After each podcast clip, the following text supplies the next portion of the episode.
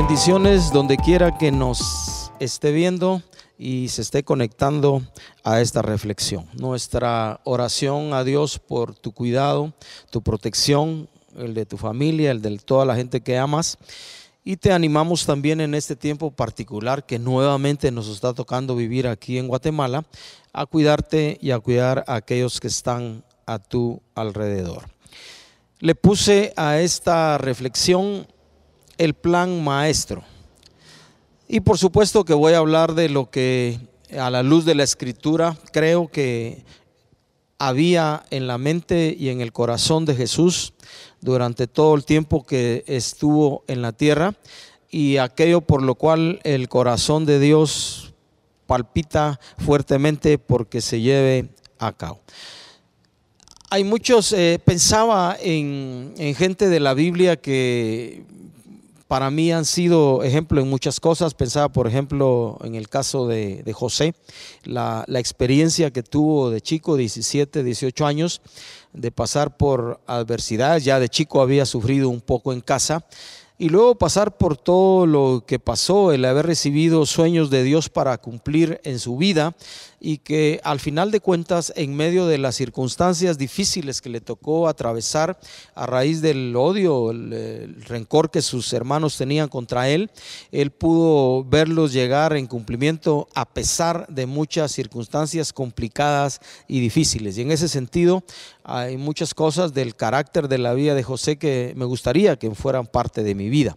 Pensaba también en el apóstol Pablo, alguien a quien eh, a través de de, los años que he meditado en, la escritura, eh, en su conversión, en su vida y en su amor y dedicación para, para eh, entregar su vida completamente para servir a Dios, también en alguien eh, como digno de imitar en muchas cosas. De hecho, Él nos anima en la escritura y, nos dice, sean, en uno de los pasajes del, Nuevo Testamento, sean imitadores de mí, así como yo lo soy de Cristo. Y así, a través de la escritura, personas que en muchas cosas, hombres y mujeres, chicos y grandes, Daniel y sus amigos, eh, eh, Ruth, eh, Noemí, pensaba en David, eh, eh, en ese corazón que en medio de todas las cosas y, sus debilidades y sus luchas, ese corazón que la Biblia dice que él, un hombre conforme al corazón de Dios. Entonces hay mucha, mucha gente eh, en la Biblia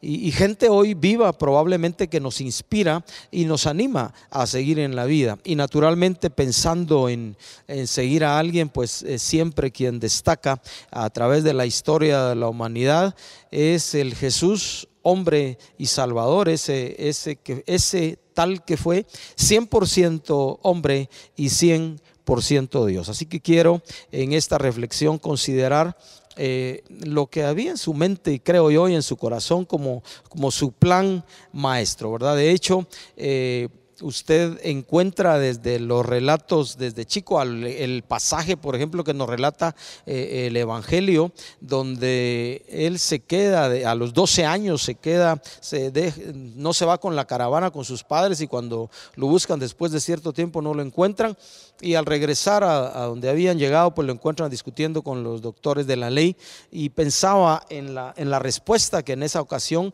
él les dio a sus padres. Ustedes no sabían que yo tenía que andar en los negocios de mi padre y el evangelista relata posteriormente que él regresó a casa con sus padres, estuvo sujeto a ellos hasta que llegó el momento de empezar su ministerio que fue a la edad de los 30 años. Entonces, obviamente, había eh, en, el corazón de ese Jesús niño joven, hasta los 30 años y a los 33 años y medio se considera que murió, algo muy definido y muy claro en su mente en su corazón que, que él tenía que hacer y era el hecho que tenía que morir en la cruz, ser ese cordero inmolado, ese cordero perfecto, esa sangre perfecta derramada en ofrenda y sacrificio delante de Dios para perdón de nuestros pecados.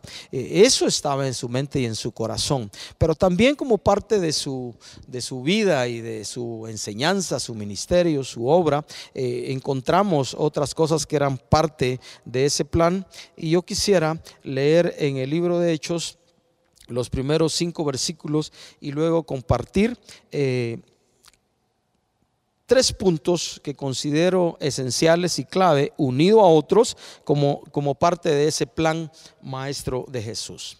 Dice el libro de los Hechos, en el primer tratado, oh Teófilo, hablé acerca de todas las cosas que Jesús comenzó a hacer y enseñar hasta el día que fue recibido arriba, después de haber dado mandamientos por el Espíritu Santo a los apóstoles que había escogido, a quienes también, después de haber padecido, se presentó vivo con muchas pruebas indubitables, apareciéndoles, apareciéndoseles durante 40, 40 días y hablándoles acerca del reino de Dios.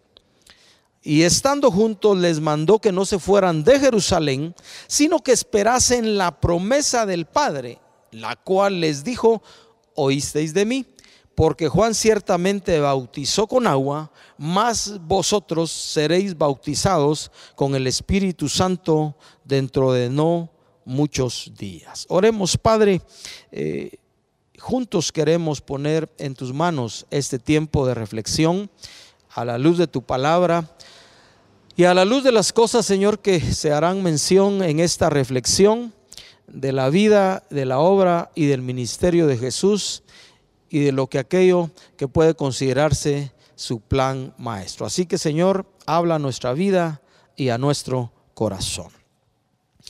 Así que eh, Jesús estaba claro que Él vino para salvar a la humanidad. Está claro también a través de la escritura y de todo lo que miramos que Jesús vino también para apartar, para separar un pueblo para sí, ¿verdad?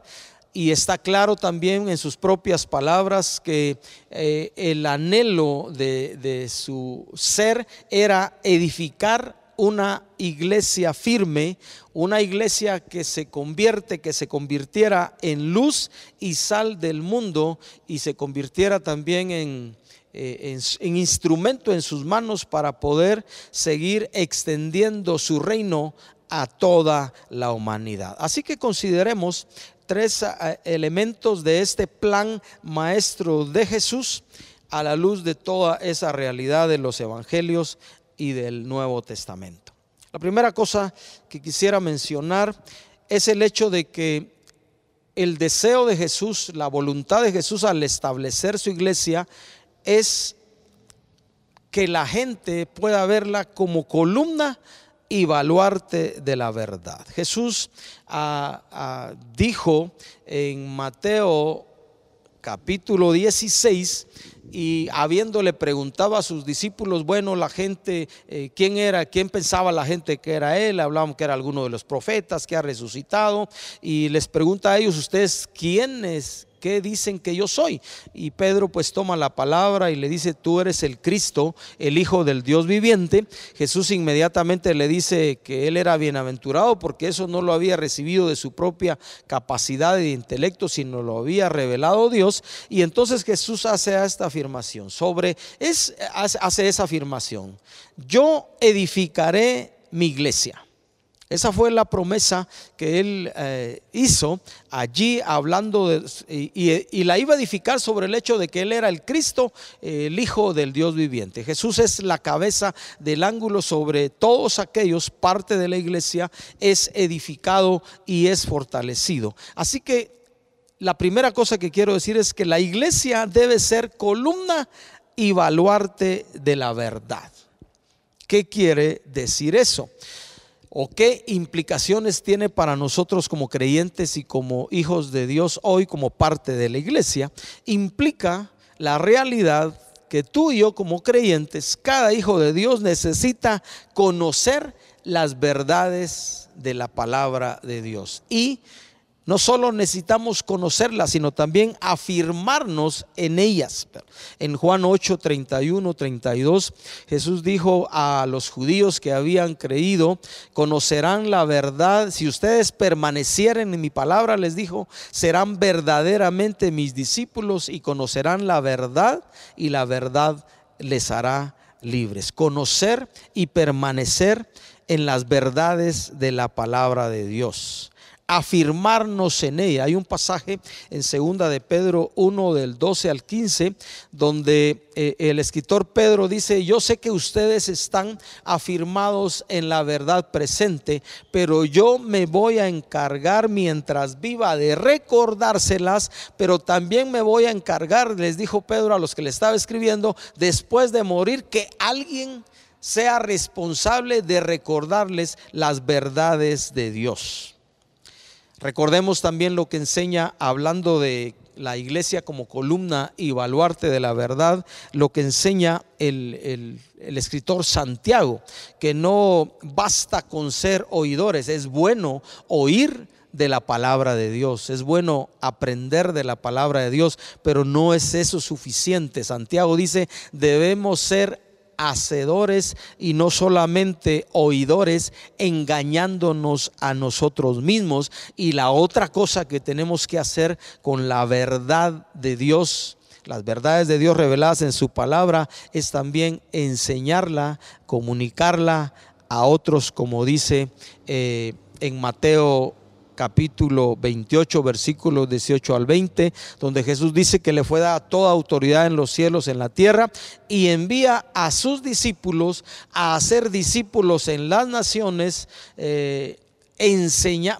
bautizándoles en el nombre del Padre, del Hijo, del Espíritu Santo, pero también dijo, enséñenles todas las cosas que yo les he enseñado. Vaya compromiso el que los hijos de Dios, el que los creyentes en Jesucristo tenemos delante de Dios de convertirnos en columnas y baluartes de la verdad.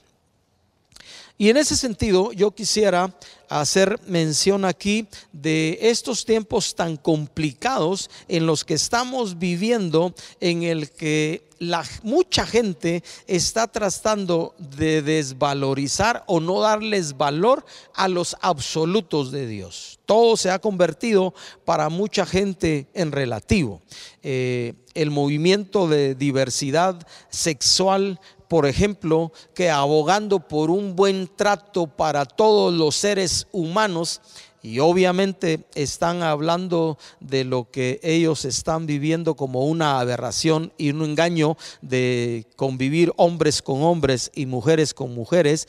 Y en beneficio, ellos dicen, del buen trato, pues han desvalorizado los valores absolutos de Dios y la realidad de las escrituras el Creador los hizo hombre y mujer, varón y hembra, y eso es nada más el matrimonio entre un hombre y una mujer, y el diseño de Dios para a través de un hombre y una mujer poblar la tierra y traer niños, hombres y mujeres, lo digo de nuevo, a este planeta Tierra.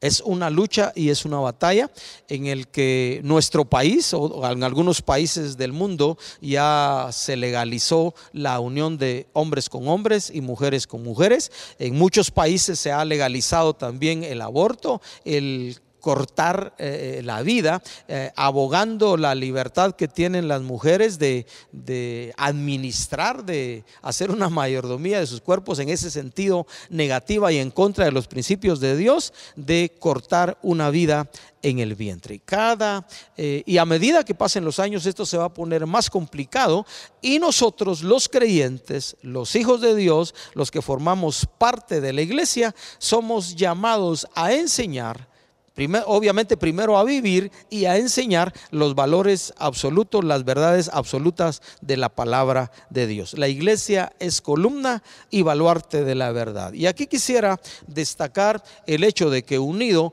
a la labor que hacemos como parte de una iglesia local y de la iglesia universal de enseñar los principios, los valores absolutos, la verdad de Dios.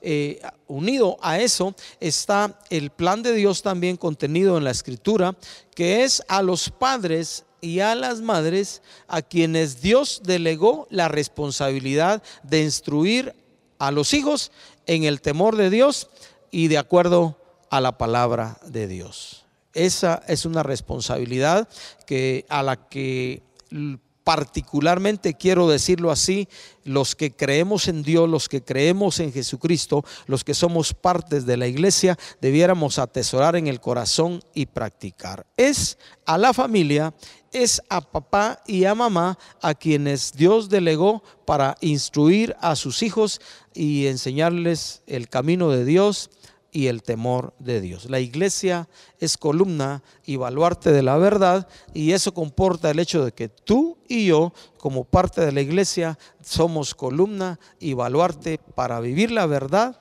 para enseñar la verdad y mantenernos, mantenernos siempre como hacedores de la palabra y una vez en nuestra vida tendremos la libertad, el privilegio, el compromiso de enseñarla y comunicarla a los demás aún en medio de los momentos más difíciles de la vida.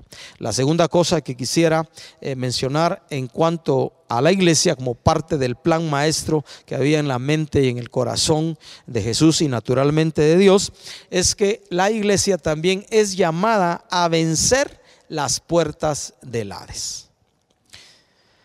Jesús le dijo a Pedro, Mateo 16, edificaré mi iglesia y luego afirmó, y las puertas del Hades no prevalecerán contra ella.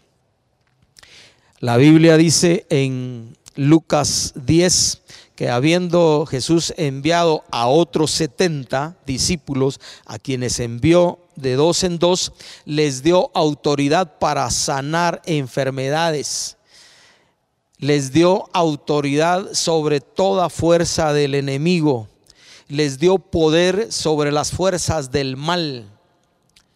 Tanto así que cuando ellos regresaron, y eso se describe ya literalmente en Lucas 10 del 17 al 19, los, aquellos 70 regresaron alegres y contentos de haber ido a hacer la obra, la tarea, el trabajo, la labor que Jesús les dio. Regresaron con alegría diciéndole a Jesús, Jesús, hasta los demonios, estaban asombrados de eso, hasta los demonios se nos sujetan en tu nombre.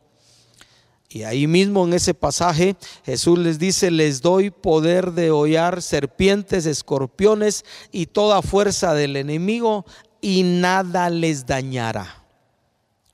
La iglesia, tú y yo, seres humanos investidos del poder de Dios para vencer, si es que se nos llegan a oponer, las fuerzas del Hades, las fuerzas del mal, las fuerzas de Satanás. Y es más, debiéramos afirmar en lo profundo de nuestro corazón esas palabras de Jesús y nada nos dañará. Es eh, con cierta frecuencia cuando compartimos con personas, hay gente que tiene temor al espiritismo. Hay gente que tiene temor a la brujería y no lo hace sin sobrar, sin faltar razones, porque ciertamente se escuchan eh, testimonios del poder y los efectos de la brujería y de la hechicería de los adivinos y toda la obra que ellos hacen. Pero los creyentes, los hijos de Dios, debiéramos tener presente que lo que Jesús le dijo a estos 70 y que hoy nos recordamos en esta reflexión es que nos fue dado poder para hollar serpientes, escorpiones y toda fuerza del enemigo y nada nos dañará. Podemos vivir confiando en la promesa de Dios que nos fue dado poder para atar cualquier cosa en la tierra y que cualquier cosa que nosotros atemos en la tierra sería atada en los cielos. En el libro de Efesios y particularmente en el capítulo 6, eh, la parte final, se nos habla precisamente de una lucha, de una batalla, donde el escritor Pablo nos dice que nuestra batalla no es contra carne ni sangre, no es, eh, aunque ellos son instrumentos del mal, muchas veces la gente que nos rodea, las personas que nos rodean, las personas que nos atacan, eh, al final de cuentas, Pablo dice que nuestra lucha no es contra carne ni sangre, sino contra principados, contra potestades, contra los gobernadores de las tinieblas, contra huestes de maldad que vagan en los aires. Y entonces, en ese mismo capítulo de Efesios 6, eh, Pablo nos anima a vestirnos, dice, de toda la armadura de Dios para poder estar firmes contra las acechanzas del enemigo, del diablo. Y dice Pablo, y habiendo acabado todo, estar firmes porque esa es la voluntad de Dios. En la mente y en el corazón de Dios, en el corazón de Jesús, en su mente, hay una iglesia victoriosa que le fue dado todo poder para vencer aún las fuerzas del mal y eso también se convierte en una arma efectiva a la hora que demos testimonio a la gente que nos rodea. La iglesia, columna y baluarte de la verdad, la iglesia a quienes Dios le dio poder de vencer las puertas del Hades. Y la tercera cosa que quisiera mencionar en cuanto a la iglesia es el hecho de que nosotros los creyentes que formamos parte de la iglesia de Jesucristo, Dios nos llamó, Jesús nos llamó como parte de su plan maestro a ser testimonio, a ser sus testigos. Desde el Antiguo Testamento, cuando leeremos la historia del pueblo de Israel, vemos el corazón de Dios enfocado en una nación a quienes Dios llamó a ser sus testigos el pueblo de Israel fue llamado para ser un reflejo de Dios, una muestra de la gloria de Dios. Ustedes son mis testigos, ustedes son los testigos, le dijo al pueblo de Israel, que yo soy Dios. Y esa comisión dada al pueblo de Israel también es una comisión literalmente que le fue dada a la iglesia. Y para eso, si quisiéramos leer, quiero eh, leer... Eh, Hechos 1.8 hablando de ser testigos.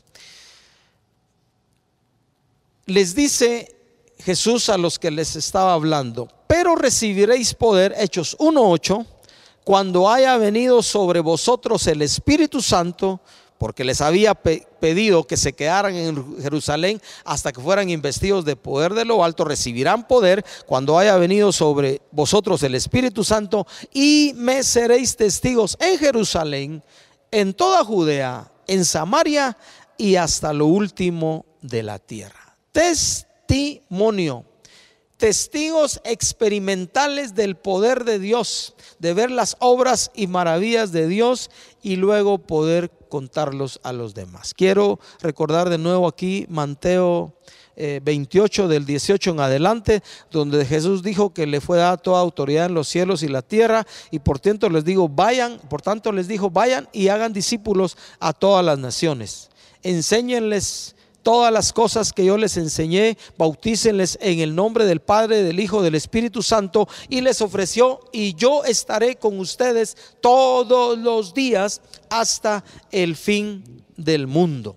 Ese poder, esa unción del Espíritu Santo en nuestro ser para ser testigos y en el caso de Hechos 1.8 dice en Jerusalén, Judea, Samaria y hasta lo último de la tierra. Bueno, apliquémoslo de una manera práctica a nuestra vida. Empecemos en casa. Empecemos en el lugar donde Dios nos hizo nacer y donde nos hizo crecer y donde hemos recibido mucha bendición. Desde nuestra casa a nuestro vecindario, a nuestro pueblo o municipio, a nuestro departamento, a nuestro país, a toda Guatemala y al mundo entero. Ese es el deseo de Dios para cada uno de sus hijos y eso había en la mente y en el corazón de Jesús cuando se concibió este plan maestro en la eternidad de usarnos a nosotros como instrumentos en, sus manos para que por medio de nosotros la gente conozca a Dios y al Jesús crucificado y resucitado por amor a la humanidad como parte también de ese plan. La iglesia, personas, no edificios, no instalaciones, no auditorium, la iglesia personas, los llamados afuera, los llamados aparte, los escogidos por Dios con un propósito.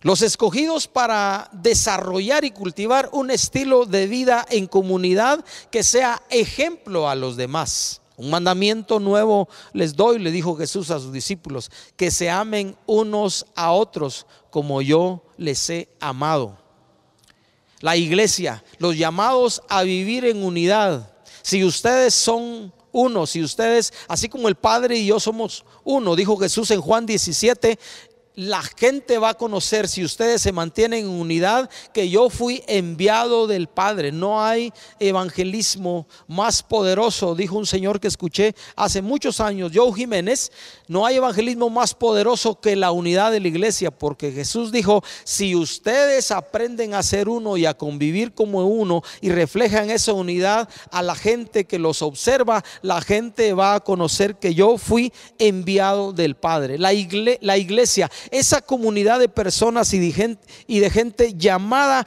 a bendecir a todos aquellos que les rodean. La iglesia, el grupo de personas, hombres y mujeres, chicos y grandes, llamados a ser sal y luz del mundo. ¿Cuánto? se necesita la luz de Dios en nuestro entorno y donde quiera que estamos y vayamos. Y tú y yo fuimos diseñados y llamados por Dios para ser parte de esa luz que Jesús, que Dios quiso que estuviera asentada sobre un monte donde no se puede esconder y ser sal, llamados a preservar a esta tierra de todo tipo de corrupción en medio de los conflictos que tenemos. Tú puedes, yo puedo bendecir a mi familia, bendecir a nuestras familias, bendecir las empresas donde trabajamos, bendecir los municipios, las comunidades donde vivimos, bendecir donde quiera que servimos y donde quiera que estamos. Puede ser bendición en el mercado, en la tienda, en la calle, donde quiera que vas. Alumbra con la luz de Dios, que la gente pueda ver tus buenas obras, nuestras buenas obras y entonces glorificar al Padre que está en los cielos. Somos llamados a vivir en familia porque nuestra vida en familia, nuestro respeto los unos por los otros será un testimonio a todos aquellos que nos rodean de ese plan maestro de Dios y que somos el pueblo de Dios, la iglesia. Todos los ministerios todas las denominaciones, todas las personas, hombres y mujeres que han puesto su confianza en Cristo como Señor y Salvador. Porque así es como Dios y como Jesús ve su iglesia como una sola. La iglesia tiene un solo dueño, una sola cabeza y ese es Jesucristo. Él murió por toda la humanidad y es Señor y cabeza de la iglesia. Y nosotros debiéramos respetarnos y honrarnos en amor los unos a los otros debiéramos cuidar nuestro corazón de atesorar cualquier tipo de pensamiento y sentimiento que luego se pone en nuestra boca en palabras en contra de aquellos que han sido lavados con la sangre de Jesús, porque son nuestros hermanos en la fe. Y es más, quisiera añadir, no debiéramos darnos el lujo de hablar mal de ningún ser humano que fue hecho a imagen y semejanza de Dios, porque como iglesia somos llamados para transmitir y llevar y dar el corazón de Dios a aquellos que nos rodean. Vaya compromiso, ser columna y baluarte de la verdad. Entender y vivir en, sabiendo que fuimos llamados a vencer las puertas del Hades y Dios nos dio poder para vencer toda fuerza del enemigo y vaya compromiso el que debemos asumir si queremos tomarlo para hacer testimonio, sal y luz del mundo donde quiera que estamos. ¿Te atreves? Me atrevo a comprometerme con el plan maestro de Jesús. Debemos tomar una decisión cada momento de la vida. Oremos. Padre, queremos darte gracias por habernos llamado. Ayúdanos, Señor, a comprender ese plan maestro revelado de tu corazón a través de toda la escritura y ayúdanos a cumplir, Señor, con estos puntos básicos de nuestro cristianismo.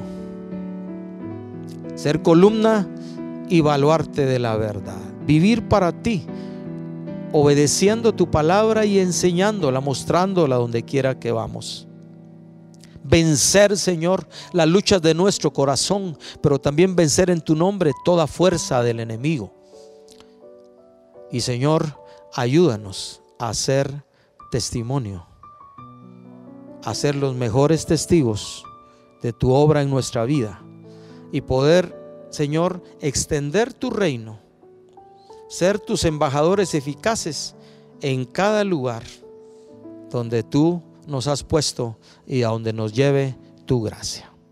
Te bendecimos, te bendecimos y danos la fuerza, Señor, para comprometernos al 100% contigo para cumplir tu propósito y tu plan.